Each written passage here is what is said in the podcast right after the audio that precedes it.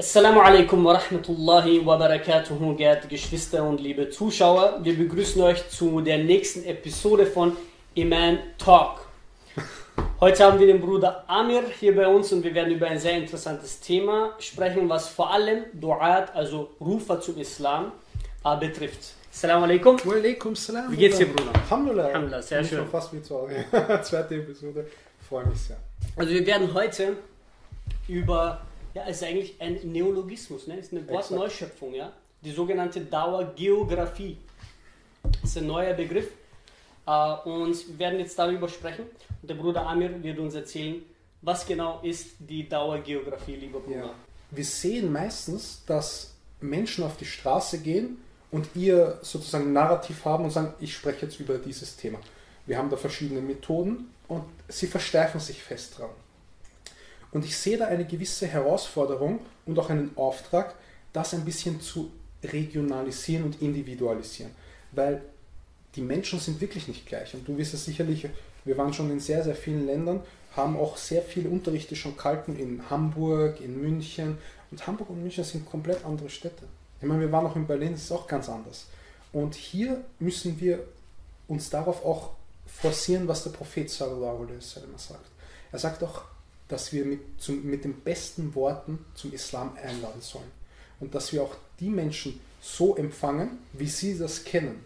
Weil wenn, wenn wir in ein Land fahren, wo wir die Menschen nicht kennen und dort Dauer machen, ist sehr schwer. Mhm. Das heißt, äh, dein Ansatz ist der, dass du sagst, dass es keine Schablone gibt, die wir unseren Teilnehmern bei den Dauertrainings geben, wie sie zu arbeiten haben, sondern es ist eine persönliche Erfahrung, regional gesehen, wie man auf die Menschen zugeht. Kann man das so sagen? Exakt, exakt. Ich meine, wir müssen uns auch äh, ein bisschen anstrengen in der Dauer. Es sollte nicht so sein, dass wir hier ein Werk haben und ich, ich gehe auf der Straße und gebe dir das und damit ist meine Arbeit erledigt. Der Prophet sallallahu alaihi hat das nicht gemacht. Er ist nicht von Straße zu Straße gegangen und hat Sachen verteilt. Der hat sich Zeit genommen mit den Menschen. Und deswegen sollten wir ihn uns auch als Vorbild nehmen. Und unser Aktivitätskreis sozusagen beschränkt sich auf konkret drei Länder. Ja, also wir arbeiten nicht weltweit, wir arbeiten auch nicht nur äh, in einer Stadt, sondern wir haben hier drei große Länder, die insgesamt 100 Millionen Menschen umfasst. Und das ist unser Fokus, ganz klar. Welche drei Länder sind das? Also wir haben die zentraleuropäischen Länder, das ist vor allem Deutschland, Österreich, das Land, wo wir arbeiten, und die Schweiz, obwohl diese drei Länder sehr, sehr unterschiedlich sind, auch geschichtlich. Und das muss man auch erwähnen. Wir haben in Österreich die Situation, dass Österreich ein sehr stark katholisch geprägtes Land ist. Ja? Also alles, also jedes Bundesland in Österreich außer Wien ist mehrheitlich katholisch. Ja? Wir haben natürlich auch im Burgenland, das ist ein winziger Bereich, äh, Protestanten oder Evangelisten, aber und in Wien vorwiegend jetzt auch muslimische äh, Mehrheiten, in, vor allem Kinder. Aber generell ist Österreich ein sehr katholisches Land. Und in einem Land, was sehr katholisch geprägt ist, ja, ist die ähm, GSG-Methode, Mhm. die wir in unseren Trainings Was genau ist die GSG-Methode? äh, sehr gut anzuwendbar. Was ist die GSG-Methode? Das können wir sehr gerne erklären. Wenn wir mit Katholiken sprechen, sprechen wir meistens über Isa. Und vor allem Isa ist wer? müssen wir für unsere, ein für unsere nicht-muslimischen Wir Zuschauer. müssen, wir müssen äh, das klar, ja. Äh, Isa, Arabismus sollte Ja. man. ich muss mich da an Okay. gewöhnen. Auf jeden Fall, Jesus, die Person von Jesus ist zentral für den Islam und das Christentum. Natürlich ist er bei uns eine Prophetenfigur, eine Figur von Prophetentum auf der Ebene der Propheten, hat keine ähm, göttliche Eigenschaft. Und wir fragen die Menschen, welche Person Jesus für sie ist. Also ob, ob er Gott ist, ein Sohn Gottes oder ein Gesandter von Gott. Unser Narrativ ist er ein Gesandter von Gott. Also GSG ist quasi ein Akronym, das heißt, das erste G steht für Gott, zweite, das S steht für Sohn und das zweite G für Gesandter. Und das wirkt in Österreich hervorragend. Also wenn wir von Vorarlberg bis nach Wien bzw. Niederösterreich schauen, ist diese Methode sehr gut anwendbar, weil Jesus in Österreich ein großes Thema ist. Ja? In Deutschland ist es anders. In Deutschland ist es nicht ähm, städtisch und ländlich geteilt, wie es in Österreich Mhm, ist, mhm. sondern hier haben wir eine geschichtliche Komponente, nämlich die Martin Luther Komponente. Martin Luther war ein ähm, Christ, ein Reformist, ein Reformator und der die Lutherbibel auch verfasst hat oder beziehungsweise in Auftrag gegeben hat. Daraufhin kam das. Und in Deutschland haben wir eine Situation, die regionale Situation ist so, dass im Süden, das heißt Bayern, Baden-Württemberg und noch ein bisschen Hessen, dass diese Region auch sehr katholisch ist. Aber dann, je nördlicher wir äh, uns ansehen, dass es dann immer mehr evangelischer mhm. bzw. protestantischer wird. Das Aber heißt, auch ein bisschen in die Richtung, dass man sagt, im Norden eher mehr Agnostiker oder Atheisten, darauf, kann man das sagen? Exakt, das ist ein gutes Stichwort.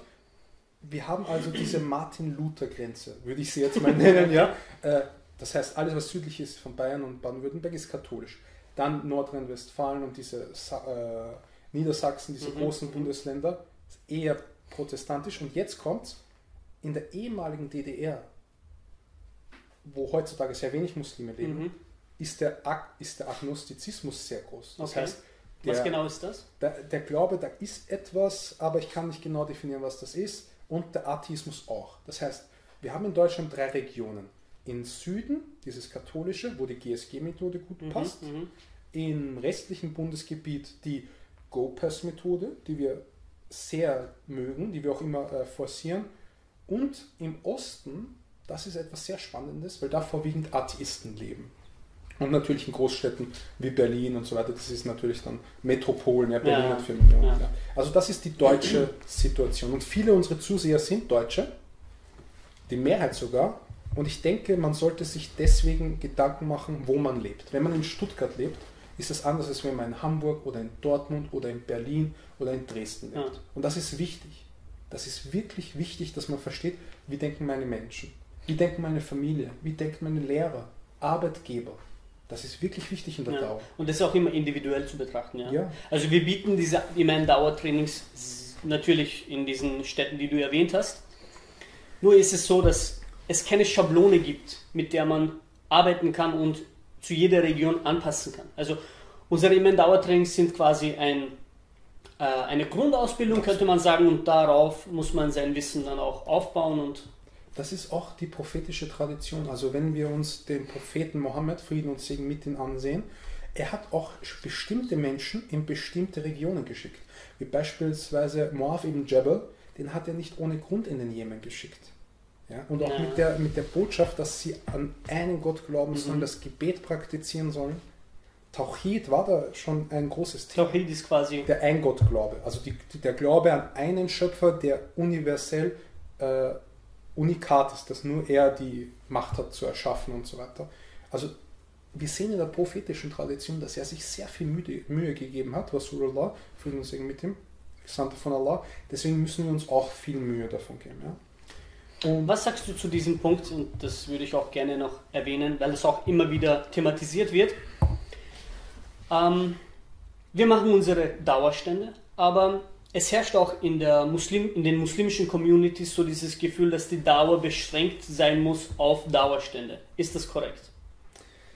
Ja, also das ist natürlich ein, man könnte schon sagen, Vorurteil. Okay. Ja, weil wir müssen uns immer den Propheten, Frieden und Segen mit ihm, als Vorbild nehmen. Er ist der beste Mensch für uns Muslime. Idealistisch ist er die Nummer eins. Hat er das ausschließlich auf der Straße gemacht?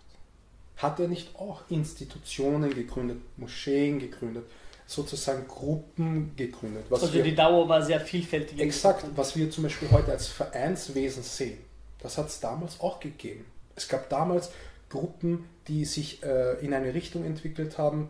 In, die, in andere Regionen gab es andere Entwicklungen. Ich denke, dass die Dauer vielschichtig sein muss. Mhm. Und dass die Dauer auch nicht etwas sein sollte, was man jetzt macht und morgen nicht mehr, sondern das sollte intrinsisch kontinuierlich sein. Kontinuierlich immer wiederkehrend und vor allem auch ein Teil deiner Lebensführung. Ja, ja, ein Teil deiner Lebensführung, weil sonst ist das auch nicht authentisch. Ja. Wenn du zum Beispiel immer über das Gebet sprichst, über den über Akaid sprichst, die unterlässt, das ist natürlich dann auch nicht authentisch. Das ist auch ein wichtiger ich hab, Punkt. Ich habe vor kurzem einen sehr, sehr schönen Hadith wieder äh, gelesen, wo der Prophet wassalam, also Frieden und Segen mit ihm gesagt hat, dass zu den Sahaba, zu den Gefährten, dass wenn ihr etwas hört, es weitergibt, auch wenn ihr es nicht versteht, denn derjenige, der es hört, wird es vielleicht besser verstehen, als du es verstanden hast. Allah. Subhanallah. Also, wenn du, nehmen wir eine der kürzesten Kapitel im Koran, Surah Al-Ikhlas, ja, die Aufrichtigkeit, ja. Sprich, Allah ist ein einziger. Ja. Dass du das deinen Mitmenschen mitgibst, selbst wenn du es nicht völlig fassen kannst und die Exegese davon kennst, aber derjenige, der es aufnimmt, eventuell besser verinnerlichen wird, als du es tust. Da komme ich auf einen Gedanken, der genau dazu passt.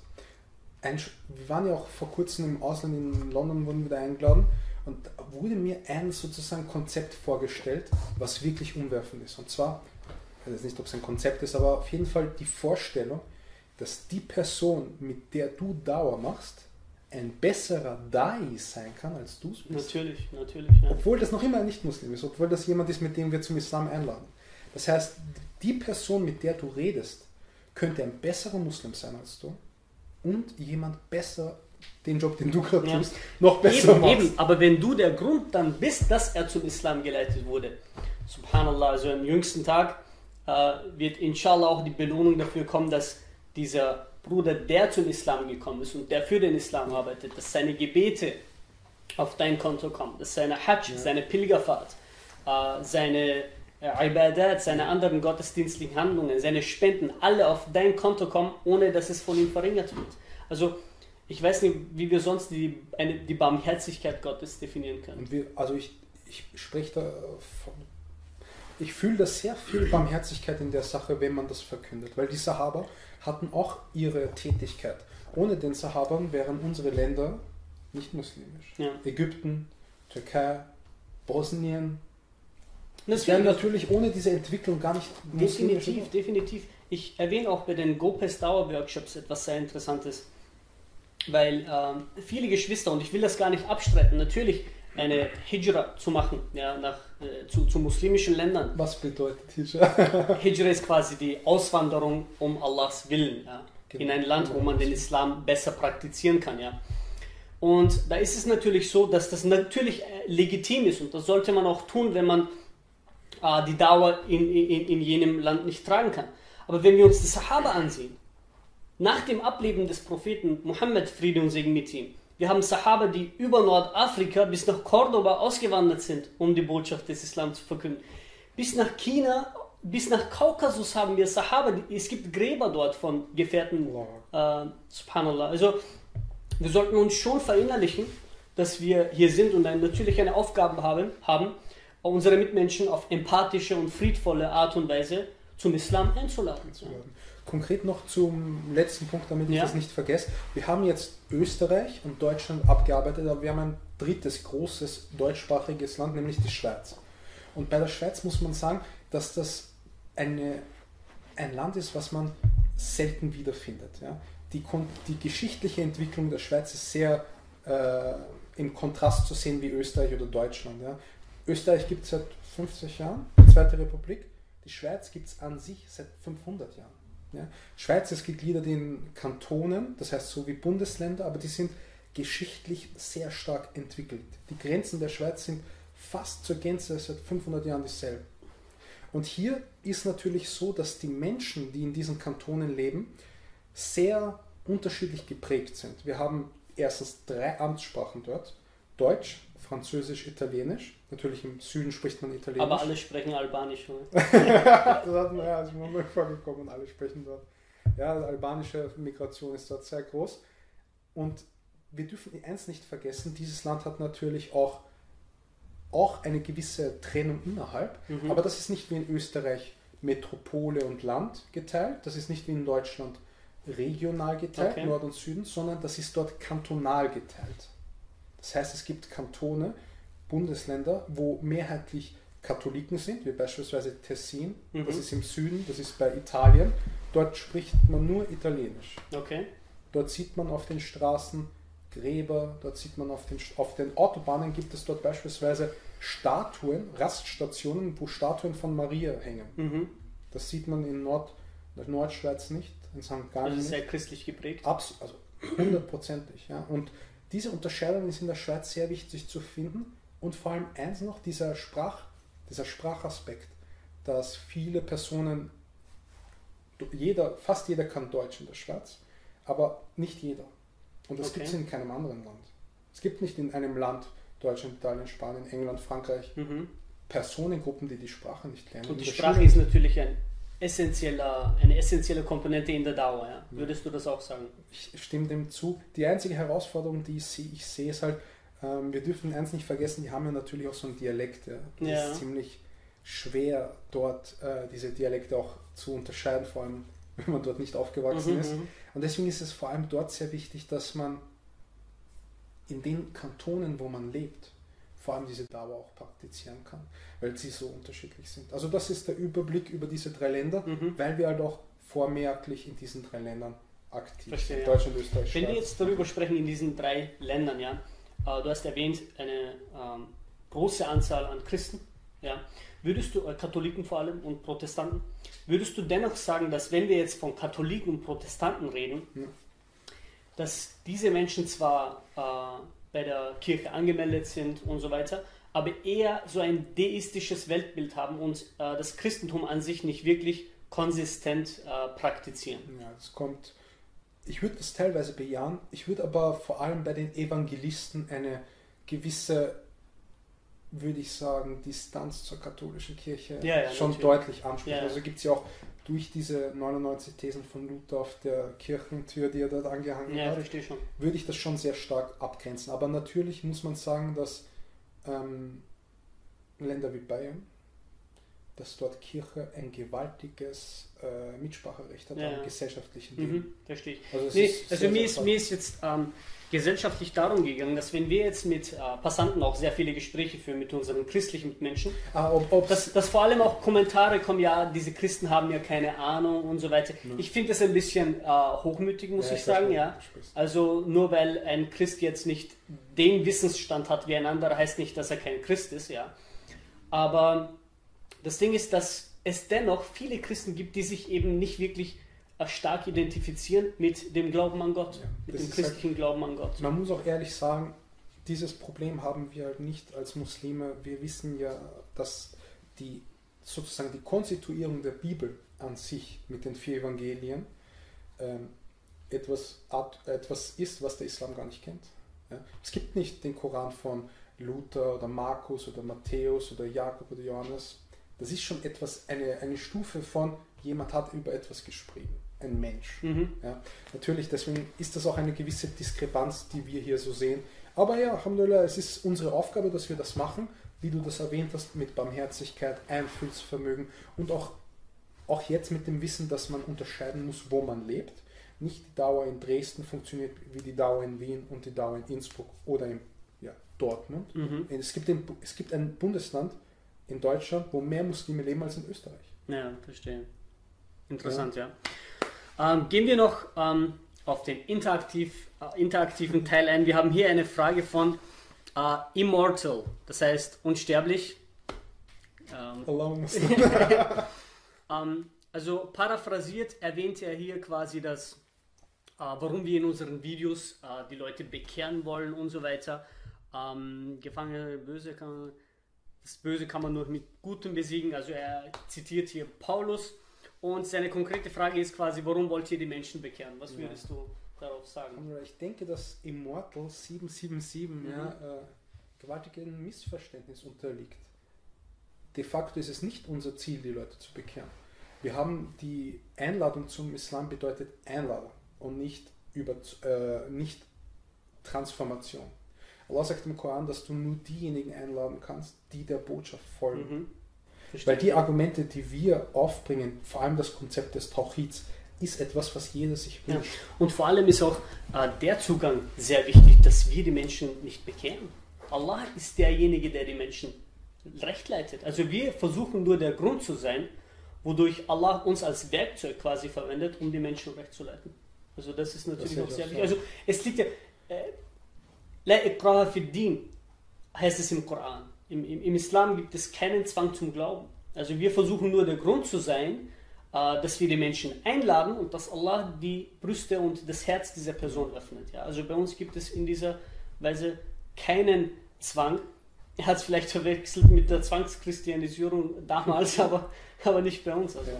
Aber ja, Okay, das, das war's. sind die Fragen und Ich hoffe, es hat euch gefallen. Schickt uns äh, eure Fragen, ähm, Aspekte, die wir thematisieren äh, sollen und wir werden inshallah im Rahmen unserer Möglichkeiten und unserem Wissensstand darauf eingehen, inshallah. Barakallahu fikum, vielen Dank, bis zum nächsten Mal.